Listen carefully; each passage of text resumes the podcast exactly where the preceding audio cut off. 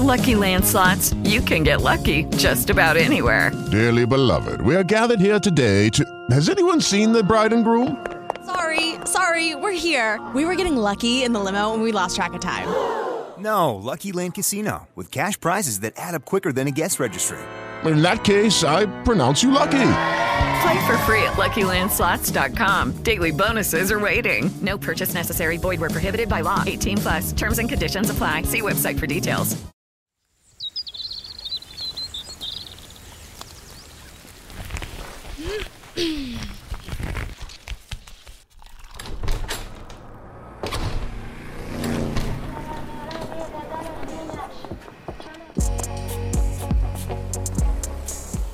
Es el arranque, para que empiece su día bien informado.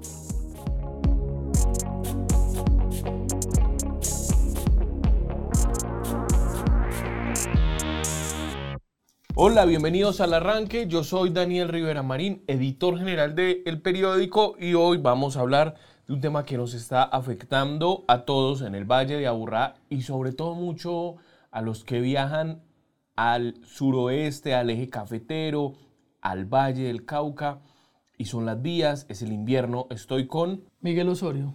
Miguel, periodista del área metro, es eh, uno de los periodistas que se encarga mucho de los temas eh, urbanos, también de todo lo que pasa con el medio ambiente y un cultor eh, de, la, de la crónica y de, los, y de los géneros narrativos del periodismo. Pero ahorita nos convoca Miguel es el tema de las vías.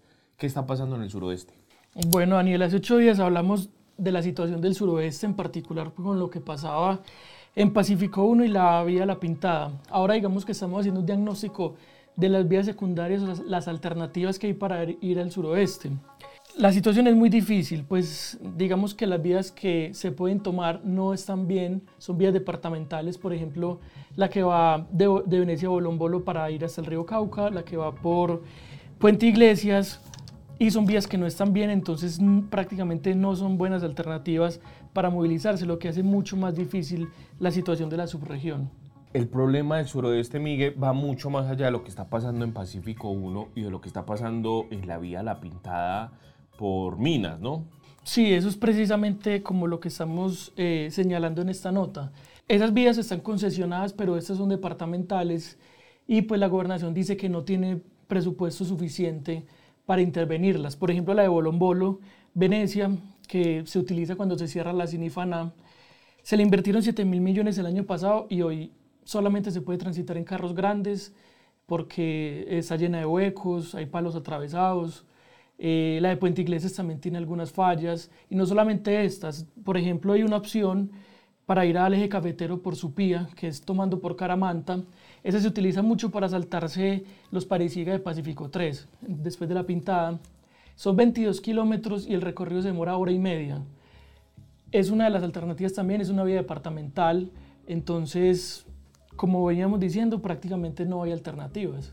Claro, y esa vía Caramanta, yo la conozco bien, eh, se terminó de dañar cuando se agravaron los Parisiga en todo ese cañón del río Cauca, empezaron a pasar camiones por esa vía de Caramanta y nunca la arreglaron. Acuérdense incluso que llegando a Valparaíso se estaba eh, viniendo la montaña y ahí las autoridades tuvieron que cerrar una parte de la vía. Miguel, estaba hablando con la gente de la gobernación ahora hace, hace un rato y me decían que ya hay datos que dicen que este es el peor invierno en los últimos 50 años en Antioquia. O sea, prácticamente desde que se está midiendo el invierno.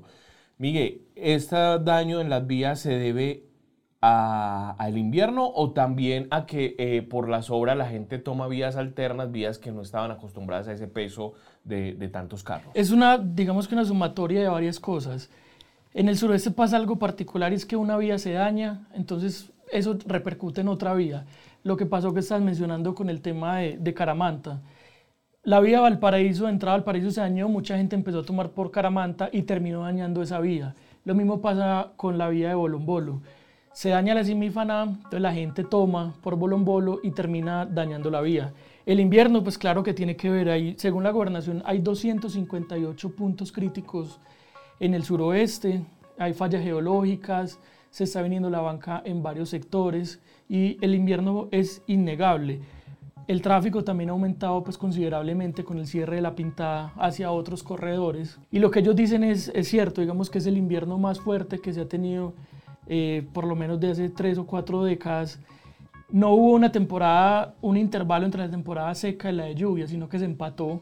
Entonces los suelos están mucho más congestionados y lo que hace es, que se saturan y eso pues ha tenido repercusión. Entonces una sumatoria de cosas, digamos, los daños en las vías principales que han hecho mover el tráfico hacia otros corredores y les han puesto mucho más presión y el invierno pues tan fuerte que pues es innegable pues su preponderancia pues acá. Miguel, pero no solo se trata del suroeste. Hace varias semanas estábamos contando la historia de campesinos que en Ituango no han podido sacar sus cosechas porque las vías están muy malas por el invierno y incluso en la vía que va del proyecto hidroeléctrico Hidroituango, o sea, que pasa por el muro de presas de Ituango, hay varios derrumbes, la gente está protestando porque no se las han arreglado, pero es muy difícil arreglar con este tipo de lluvias. ¿Dónde más? Aquí cerca del Valle de Aburrá hay problemas en las vías. En realidad, pues en todo el departamento hay problemas.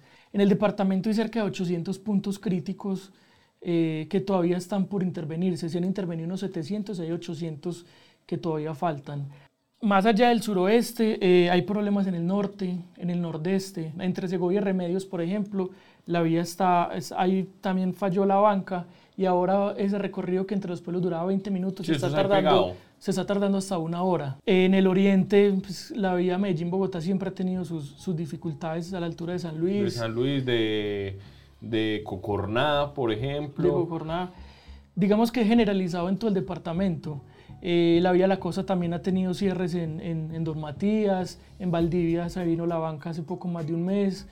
Entonces es, generalizado. Lo que pasa es que en el suroeste se ha acentuado mucho más y tiene unas características particulares. Eh, la topografía es más difícil, hay minería de, de, carbón. Entonces, pues la gobernación tiene un dato, es que el 54% de las vías malas están en el suroeste. Entonces, la gran mayoría o sea, eso está muy grave porque además de la obra de Pacífico 1 que va muy lenta, que tiene colapsado el suroeste, se cae la banca a la altura, a la altura de Santa Bárbara y además de que el 54% de las, de las vías afectadas están en el suroeste.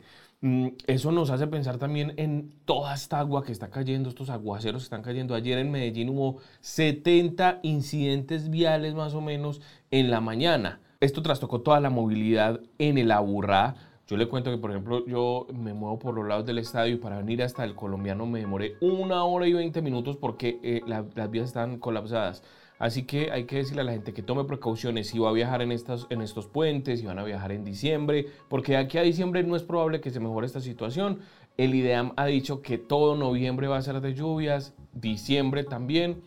Así que va a tocar aguantarnos. Un dato más, eh, Miguel, que, que supe de la gobernación, y es que este año han movido más tierra que por derrumbes y todo esto, que la que se movió entre 2011 y 2019 en todo el departamento. Eso es un dato Sí, ellos incluso dicen que con la tierra que se ha sacado se podrían llenar volquetas y filarlas desde Medellín hasta San Juan de Urabá. Imagínate, o sea, la situación es muy complicada. Este es uno de nuestros temas de la edición de este 9 de noviembre. También pueden leer qué es lo, que, lo último que ha pasado con Hidroituango. La Procuraduría le tiró la pelota a EPM para que decían ellos si van a evacuar. Y la Cruz Roja pues ya tiene todos unos panoramas de cómo podría ser esa evacuación de Puerto Valdivia. También la prestigiosa revista The Economist destacó el sistema de salud colombiano como uno de los 10 mejores del mundo y le contamos también todo lo que pasó en los partidos de ayer del Medellín y de Águilas. Recuerden consultar elcolombiano.com, comprar el periódico impreso, seguirnos en redes sociales. Le agradezco a Miguel, Miguel, muchas gracias por estar en este podcast. Esperemos que próximamente podamos hablar de temas más amables y a Daniela Sánchez, nuestra periodista y productora. Chao.